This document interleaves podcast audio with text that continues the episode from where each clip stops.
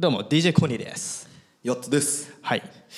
じゃあねまあもうここのここ数回ここ数回、ね、ここ数回なんだか農業をやりたいとか。まあまあ、まあ、テーマは大きなテーマ決まってるよ。脱サラに向けて。そうそうそうそうそう。脱サラするためのビジネススキームをこう確立するっていうのがね。まずコニー脱サラに向けて。だからもしかしたらこのコニラ自体もコメディっていうカテゴリーからビジネスっていうカテゴリーに移るかもしれないからこれはあるよ。途中で変わるわけ途中で、うん。いい脱サラするためのいい脱サラするためのもうさあの誰でもできる脱サラの方法とかって本とかあるじゃはいはいはい。んもうそういうのってさもう入りししこたまさやったものをまとめて出してるでしょ本をでもこれの番組は違うから。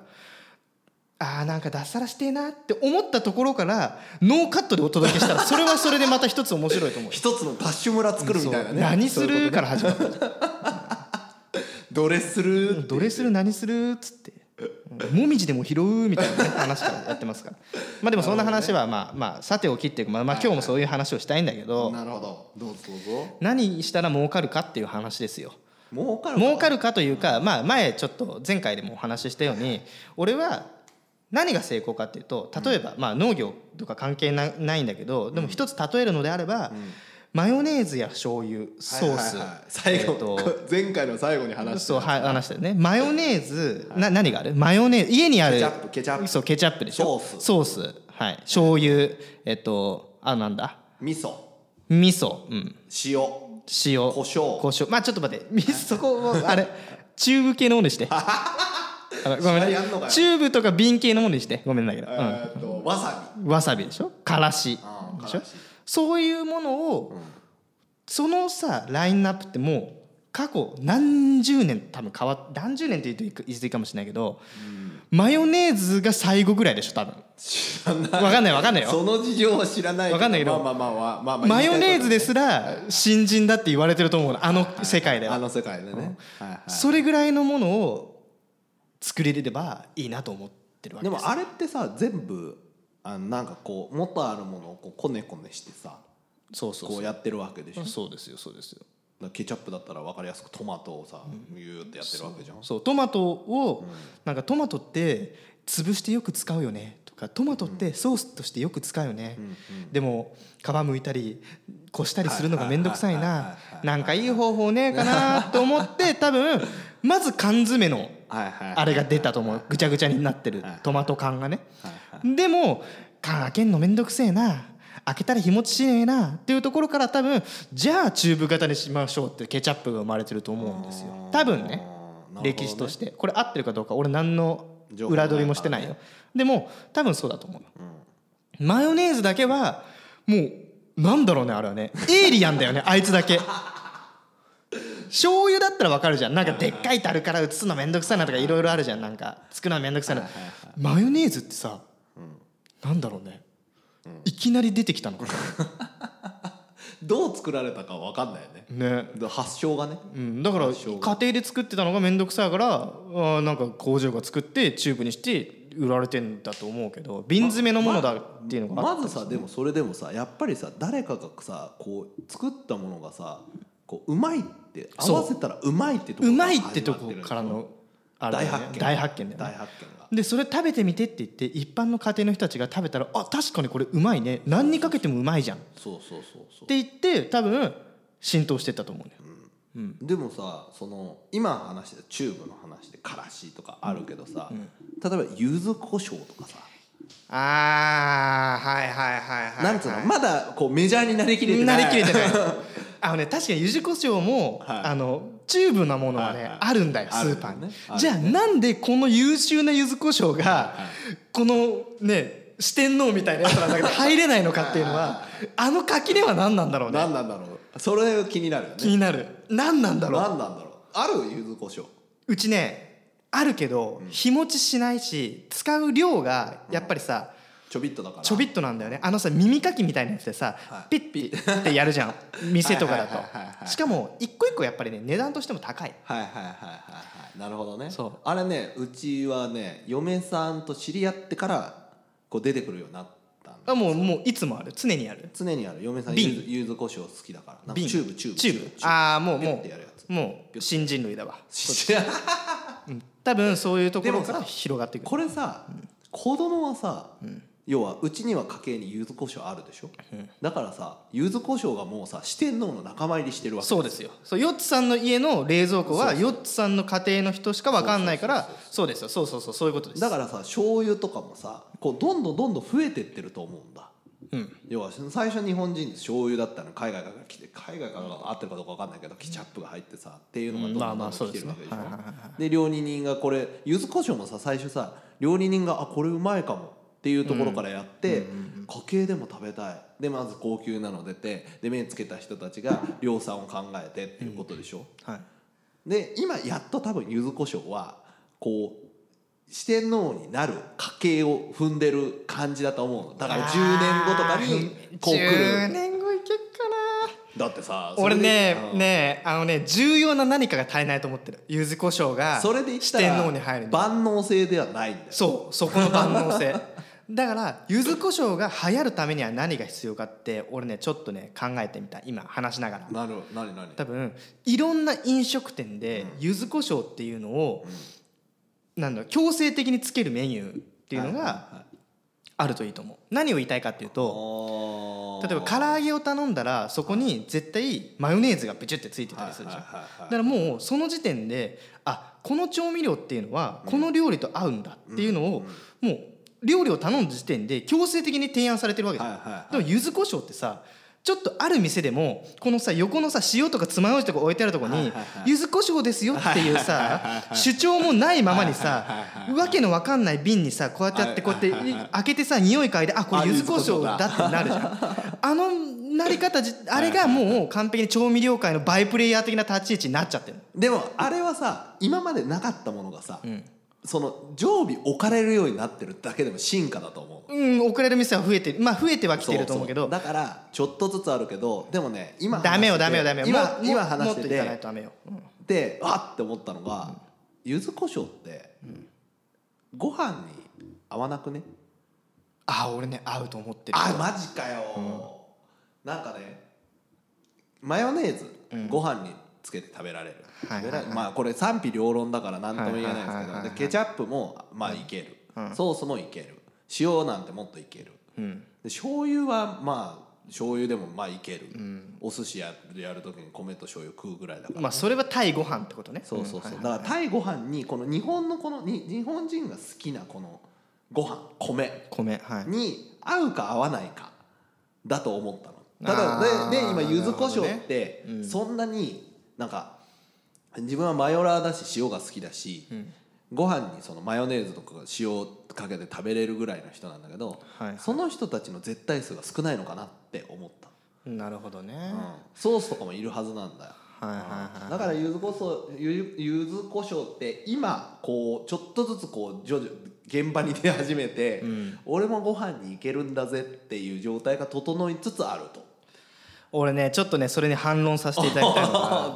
あのマヨネーズやケチャップはご飯に合うから四天王の中の一一人なんだっていう考え方は、まあ、まさにズバリその通りだと思う、うん、でも柚子胡椒は今の立場のまんまだで言ったら多分四天王には入れなくてその一個下 J2 ぐらいの立ち位置のところで誰と一緒になるかっていうとからしとかわさびと同じ立ち位置に収まってしまう。であれさそれで言うとさからしとかわさびっていうのはさ、その頻繁にそんなに使わないそう。頻繁に使わない理由は何かっていうとあれはすでに出来上がってるものに対してあのちょいのせで食べる直前で何かにする場合が多いから、でもケチャップとかマヨネーズって料理をする時の調味料として使えるわけですよ。材料として。でもさ分かるんだけど、それで言うとそのわさびがある家系めっちゃ多いじゃんあれあのうちわさびでもその要はさ冷蔵庫日本人の冷蔵庫開けた時にわさびがないところは少ないわけじゃん、うん。でも出番の頻度はケチャップとマヨネーズよりかも格段に低いわけですよ。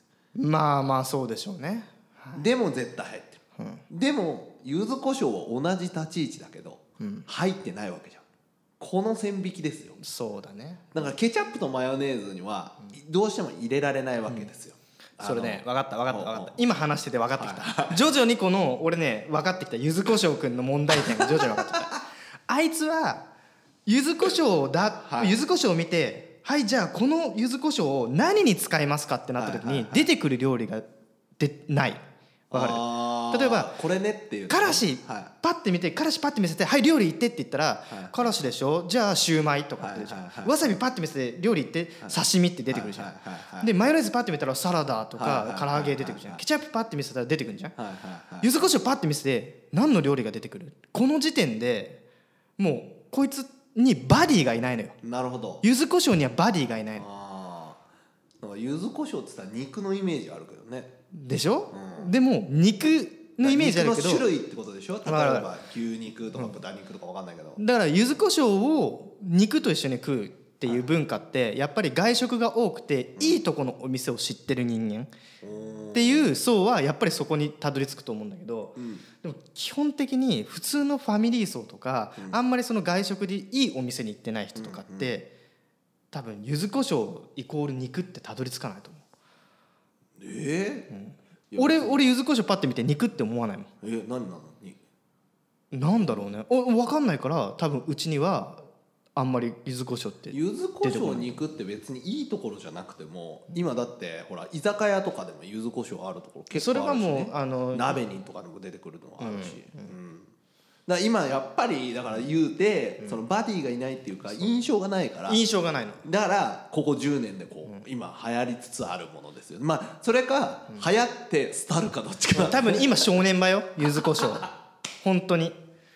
俺は本当にちょっとね ね今のうち柚子胡椒の製造会社やメーカーの株を買っとく方がいいのかどうかっていう瀬戸際です。なるほどね、うん、の柚子胡椒はねちょっと難しいかもしれないね。じゃあ次柚子胡椒の話はちょっと置いとこうよ、うん、ちょっと長くなっちゃったで、うん、その他のやつでなんかこうあるの？次来るってやつ、ね、次来るとか今こうブーム来るとか。で言うてほらブーム来たけどちょっと去っちゃったの中で覚ってるのはタバスコ、タバスコね。タバスコはね、うん、あれがさ一時期家庭のどこにでも本当にありました、ただ今タバスコって、うんいなないところの正直ねタバスコはねうちも惰性で買ってます。昔 やっぱり昔タバスコがあるのが当たり前な生活をしたからタバスコはないと落ち着かないの。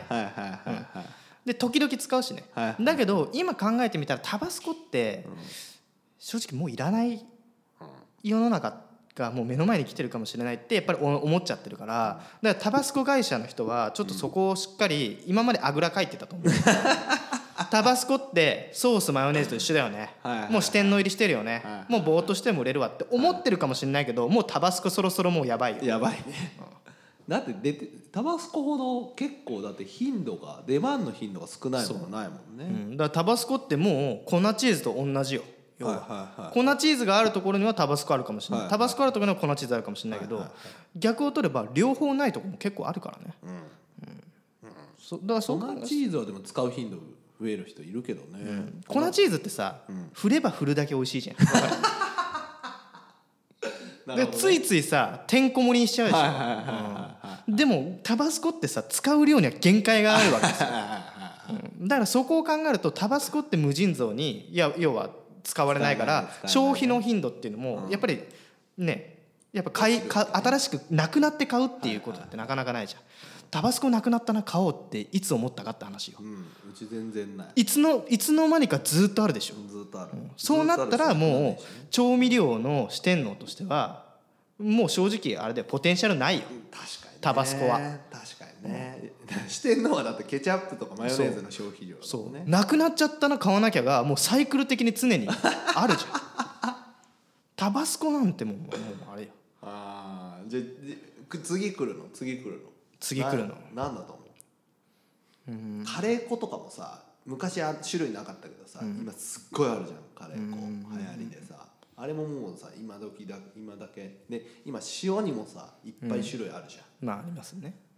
岩塩やらなんやら柚子、ね、入ってるやらなんか他の入ってるやらみたいなでああいうのはちょっとなバーベキューの塩とか。だね俺ね最近ねうちにまだね俺こいつをレギュラー入りするっていうのは、う。ん、ちょっとねうんよくないの甘やかしすぎてるかもしれないけど、うん、レモン系。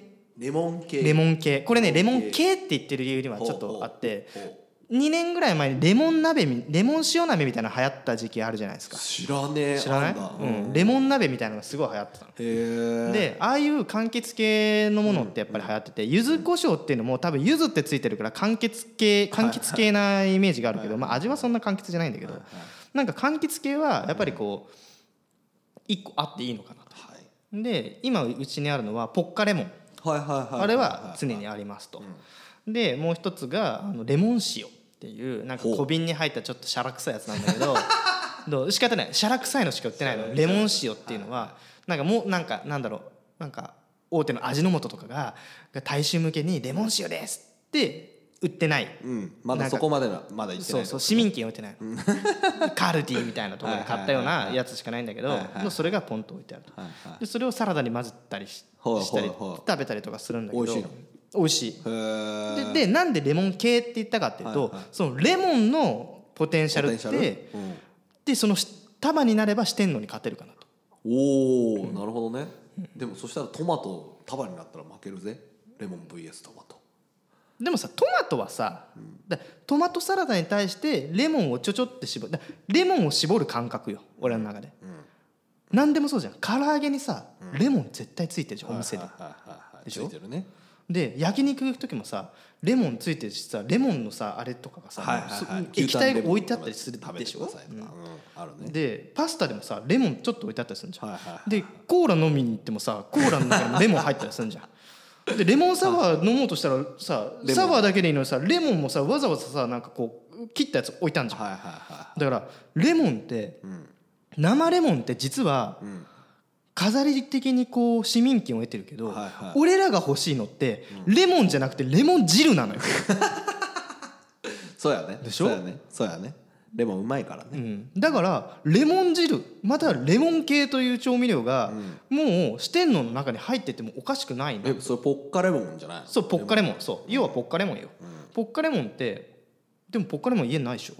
いやうちはほら料理するから一応常備してる？常備してると思うよ、わかんない冷蔵庫開けてない、自分が一人暮らしの時はポッカレモンはなかった。なかったでしょ？ケチャップとマヨネーズあったけど、ポッカレモンはなかった。だからひそう人料理しない一人の家庭に対して入り込むっていうのが四天王の定義だから、でそこに対して俺はポッカレモンを推奨したい。おおなるほどね、ポッカレモンポッカレモンね。背番号10番、ポッカレモン、ん。って言いたいの。監督としてでもポッカレモンそのまま飲むと美味しくねえんだもんそうなんだよね。そこ問題。要はさっきの定定義でレ言うと。モンを飲むと美味しいんだよ、レモンジュースとかね。レモンを絞ってそこはもうそこはもう生か生じゃないかの話になっちゃういやでもからさちそれだったらポッカレモンもそっちに寄せてほしいんだよね、あーなるほどね。商品開発的な話ね。そうそうそう、でもまあレモンがねこれから来るのも分かる、うんもっとレモンの料理増えるだろうしね。そうね、うん。まあ、流行り廃りがあるかもしれないけど俺はメジャーに乗ってもいいかなと思うんだけど、じゃあレモンを見て何を想像するかって話ですよね。そうなってくるとさっき言ったように唐揚げだとかあるけど、まだねそのなんていうかマヨネーズほどの市民権を得てない。ご飯に。想像つくんだけどあとご飯に合わない,、ない。そう。だからそういうところをどうクリアしていくかって話よね。そう考えるとまだレモンは早いというか四天王にはなれないのかもしれない。すごいさ、すごい今ごめんね思いつきでバッと話しちゃうけど、すごい短い期間で市民権得たやつって、キムチだと思ってんだけど。おおキムチね。なんかさ結構いろんな納豆、はいまあ好き嫌いあるけど、まあ一人暮らしのその家にもあるし、そのスーパーにもいっぱいあるし、まあ、日本人っていうのもあるけど、キムチって言うてさ、まあ韓国。は韓国じゃん、の割にすごい市民権を一気にクワって上げてるよね。上げたなと思ってあれはあれの力は何なんだろうね。ね。レモンとかも自分たちのさ国のやつあるけどさそれをもうごぼう抜きしたじゃん、キムチは。ああいうねなんかねこれ俺の一個人的なそう考えよ、あの辛いっていう単純に辛いっていうものって日本人の味覚の中ではかなり新しいものなの。ああはいはいはい。日本の和食でさ、単純に暴力的に辛いものってないじゃん、うんうん唐辛子ですってないじゃん、はいはいその中にキムチって分かりやすい辛さだけを追求したまあもちろんうまみもあるんだけど、はいはいはい要は日本人が単純に辛い食べ物といえばっていう、その座席にうまい具合にフィットしたのが韓国のキムチだったとはー。わさびではない。わさびと辛さとは違うじゃん。なまあまあわさびの辛さとか辛子の辛さとかっていうのじゃなくてその味覚のジャンルとして今までなかった席にグイッときた。わグイッと吸われたのがキムチだ、でもレモンもさ、酸っぱいって言ったらレモンじゃん。そうそうそうそうそう。でもキムチがふわっていったじゃん、あれ何なんだろうね。それはさっき言ったじゃんご飯に合う。そっかでしょ？で一人暮らしでもキムチがあればご飯が食える。これって納豆と対納豆の立ち位置と同じ立ち位置しかも強いのが、酒のつまみにもなるっていう力も持ってるよね。ちょっとさそれで一つ言いたいんだけどさ、の割にさおあのおしんこがある家少なくね、たくあんとかさ。減りましたね。そういうの。ナスの一夜うん一夜ぼ一夜漬けね。一夜漬け。ナス漬けとかさ。はいはいはいはいごぼうつけてたりとかさ、するわけじゃん、居酒屋でも最後にはなんかおしんこ盛り合わせ行こうかみたいな人多いけど、うん。家家庭の庭家庭でそのなんていうのキムチ納豆がある家でも、こう漬物ないところ多い。俺これこれもまたさ俺さ独自路線なの。独自路線。どはいはい独自な考え方。思想言っていいはいはいはい。多分それは漬物を購入するっていう考え方自体が多分もう失われてる気がする。え？どういうこと？どういうこと、え？俺がちっちゃい時はじいちゃんが漬けた漬物が買わなくてもはいはいはいあるね。あった。るね。はいはい。で外食すればご飯を頼めば漬物が出てくるが当たり前じゃない。だから漬物の盛り合わせを買うっていう人もまあ俺は盛り合わせ頼むけど盛り合わせを頼む人自体も昔に比べて減ってると思うのきっと。だから漬物自体が要はスマートフォンゲームの基本無料プレイと同じは感覚になってる気がするの。もなるほどね。うプラスアルファで出てきて当たり前みたいな。だから要は漬物っていうのを買う文化っていうのが徐々になくなってきちゃってんじゃないの？っていうのが俺の独自なあれね。だから、その作る人もいなくなってるからこそ、漬物がどんどんすさんでってる。すさんでるっていうかすさんでるというかこ要はなくなっていくわけです、ね。なくなってるというのが家の一般の家庭になくなってるっていうのがなくなってるっていうのであればそれは多分買うものじゃないよねって思ってる家みんな庭がどっかで思多くなってるってるってこと、うん。でそれは景気の動向とかもあると思うよ、はいは例えばお金がないな、じゃあ何々買う何々買う何々買うって買ってきた中でで何百円する漬物を手に取って買うかっていった時に漬物って要はポケットティッシュタダでたくさんもらえるのに、ボックスティッシュ買うかって言ったらまああるからいいかみたいな感覚に近いのかもしれないけど要は金払って金払ってあのでかいサイズのやつをわざわざ買うかって言ったら違うのかもしれないとかこれね料理しない観点から一言言っていいですか漬物、今ちょっとハッてなったんだけど、一人暮らしする時に漬物を買わなかったのよ、理由はただ一つ、納豆は開けてピュッ食べれる。そキムチも開けてピュッあとしまう。漬物は開けて切ってタッパーにしまう。で切れてるやつは高い。うそう。そこです。要はその手間とかはいわざわざ買うとかそういうののいろんなこの負のこの連鎖ね。連鎖というか歯車が噛み合っていね今やっぱご飯食からパン食になったとかいろいろあると思うんだけどそういうので漬物ってどんどんどんどん今まであったこのステータスが下がってきてるんじゃないかなって思う。なるほどね。ってなると、こうこの脱サラコニー計画ですよあ脱サラコニー計画ね。大きなテーマね。今日の大きなテーマの。コニーは何をこういくかだよね。そうね。今の話だと調味料もいいけど、なんていうの？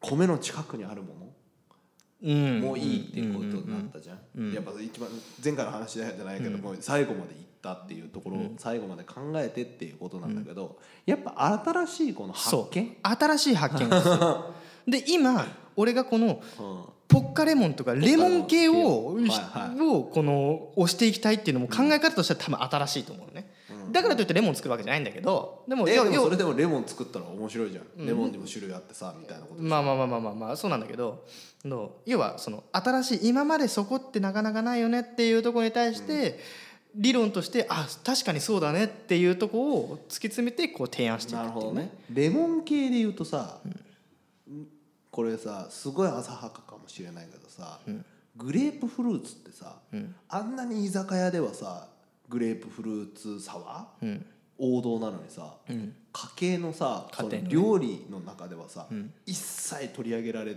取り上げられないって言ったらもしかしたら料理あるかもしれないんだけど、メジャーじゃないじゃん、あれなんでなんだろうなんでかっていうとお使い道がないんだよ。え？グレープフルーツサワーにしか使い道がないのグレープは。しかもしかもねしかもねう。んグレープフルーツってフルーツのくせに家にあっても食べるのめちゃくちゃ面倒くさいじゃん。あー確かにね。しかもさ確かにね。酸っぱいんだよ。うん。うん。うん。うんそういうことよ。いやレモンも酸っぱいじゃん。レモンもでもレモンはあれはデザートとして食べるんじゃなくてあれは調味料とかこのの何？唐揚げに対してとはいはい。かそういうのでもうさ独自の路線に行ってるのよ。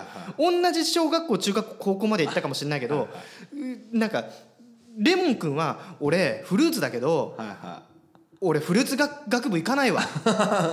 俺料理学部行くわっつってグレープフルーツはその時にはい。レモン君に対して「おい何言ってんだよ一緒にフルーツでやってこうって言ったじゃねえか」って言ってたかもしれないけど違うんだよ。ここがもう人生の分かれ道ですよ。いいやだからググレレープグレープフルーツ君はもうもうフルフルーツ学科に入っちゃったの。はいはい。レモン君は料理学科に行ったのよ。でもそれはさ誰かが転校させたわけじゃん。レモンたちの意思ではないわけじゃんレモン君の意思ではないわけだ。よだからその先生みたいなのがいたんだよ。お前は料理の方でもいけるぞ。チャレンジしてみろと。だからもう多分ねなんか料料理でなんか部活で料理で絞られてた時に なんか多分 PL 学院の監督みたいなやつがね あいついいやつしてんなっつって引っこ抜いたかもしれないそれは。でもグレープフルーツ君に関してはもう要はそこまでポテンシャルがなかったわけよいやいやそれはさと。発見かもしれ発見。これをもしなんか超美味しいの。にでフルーツ学科に行きました。でもフルーツ学科でもなんか酸っぱいとかかなんか皮が厚くて食いにくいとか手が汚れるとかいろいろなことがあってでフルーツ学科卒業して就職先はどこかっていうと居酒屋ですよ。居酒屋ののグレープフルーツ部。グレグレグレープフルーツジュース部だよジュース部。そうそう。サワー部サワー部。サワー部っていうところに入っサワー部からジュース部に行ったんだよ。でもここここでしかもう活躍してない彼をどうやって転職させるかっていうところですよ。そうそうそうそ難しいのは。うなんかないの？グレープフルーツ。そこにはそのこの熱い思いはないわけね。レモンは来てるのにね。レモンはねあるのよやっぱ俺の思う好きだからさ。レモンは、グレープフルーツはそんなになんだ。うん、グレープフルーツはもうさもうそうなっちゃったらもうおしまいよ要はわかる？もう終わりなんだね。もうさ、グレープフルーツって美味しいよね。わかるよね。もうグレープフルーツサワーって美味しいよね、ってなってもうその何レッテルが完璧に貼られちゃった状態だともう新しいもの生みにくいよね。だレモンはレモンサワーにもなるし唐揚げにもつくしレモン塩になったりもうこいつはさいろんなことやってるからさ。だからフルーツであり調味料であるじゃん。もうこいつは節操なくいろいろやってるからなんかこういろんなアイディアが生まれるけど グレープフルーツはもうグレープフルーツのさもう立場でしかないからはいもうガチガチに固まっちゃってんのよこいつ。それの真反対がみかんだよね。みかんはそうね。みかんはでもみかんはもうフルーツとしてしっかりともうフルーツ学部を卒業して王道でしょ？大大手の大手のフルーツ商社に入っちゃってるから大手のみかん商社に入っちゃってるかあオレンジジュースうまいしな。グレープフルーツジュースいまいち売れないんだよね。らそう。お酒には合うのにね。でもサワー部だとグレープフルーツトップだからね多分。そうサーブだよね、でやっぱ市場が少ない。小さいからね。難しい。じゃあじゃあオールマイティの何かを使っていきたいわけね。やっぱねオールマイティにやっぱりこの何々しか使えないっていう考え方ってまず一番最初はそれで入ってもいいと思う、ニッチの劣等者を狙うためにはそれでいいと思う、はいはいでもそこから広げていくためにはいろんな可能性を秘めてるものでしかできないし一つのものを提案してそれを売りすぎないっていうのは必要かもしれない、はい。もうこれはこれですよっていう段階でそこで認知されちゃったらそこから広げるのって難しいと思う。ああじゃあコニーは今オールマイティの方がいいってことね。オールマイティを考えるためにまず一番最初の取っかかりのフックとして何が必要か。ああなるほどでねそこで縛られすぎず次の転換を考えなくちゃじゃあ今もう縛られちゃったものはもうダメだ。ダメだ。もうダメだ。そう。だからあら全く新しいものを市場に出すか、今もう縛られてないものをさらに最大化するかそうそうそうそうなるほどね。だからレモンね。レモンってまあレモンはいろいろ広がってるからね。そこにね脱サラはレモンなのか？いやレモン今のたこのまあ例え例えばの話で農家農家だったりレモンだったりとかしてで別にのレモンを作りたいわけじゃないんだけど、これから何か新しいものを始めるためにはそういう視点を持って農家をやりたい農家なりやんないと あいけないよね。作るものをね。そうそうそう作って終わりじゃダメなんです。よあなるほど。どう使われるかを考えなくちゃダメなんだとなるほどね。思ってます。なるほど。はい、はいじゃあキリがいいのではい、すいません。今日は。はい。レモンで熱く語ったコニーです。いやレモンというか柚子胡椒からあがあ柚子胡椒からね、来ましたね。うちらの目的はあれですね。もうその冷蔵庫の四天王まで行きたい、そうですね。この間の終わり方と一緒ですけどね、まあビリもうこのポッドキャストが、ね、何度もやってるポッドキャストがランキングに入りたいとか、そういうことじゃないの。俺の目標値っていうのは。冷蔵庫の中に常に入ってるものを作る家庭をこの中でやる。そう。おもれえそれ。っていう番組にしてね徐々にビジネスとかね料理とかのカテゴリーの中に入っていくかもしれませんあー何作るか楽しみだなはいまあそんな感じで、まあ、細々とやっていきましょう、はい。では、えー、と締めの言葉になりますけども、えーはえー、ツイッターですね。ツイッターの「ハッシュタグカタカナでコニラジ」で番組の感想あとトークテーマと募集しておりますのでぜひぜひ皆さんふるって、えー送ってください。あと土地ね。あと土地？あ土地余ってる方？っ つって。ぜひコニラジの方でつぶやいてください、はい、ではまた次回。さよなら。バイバイ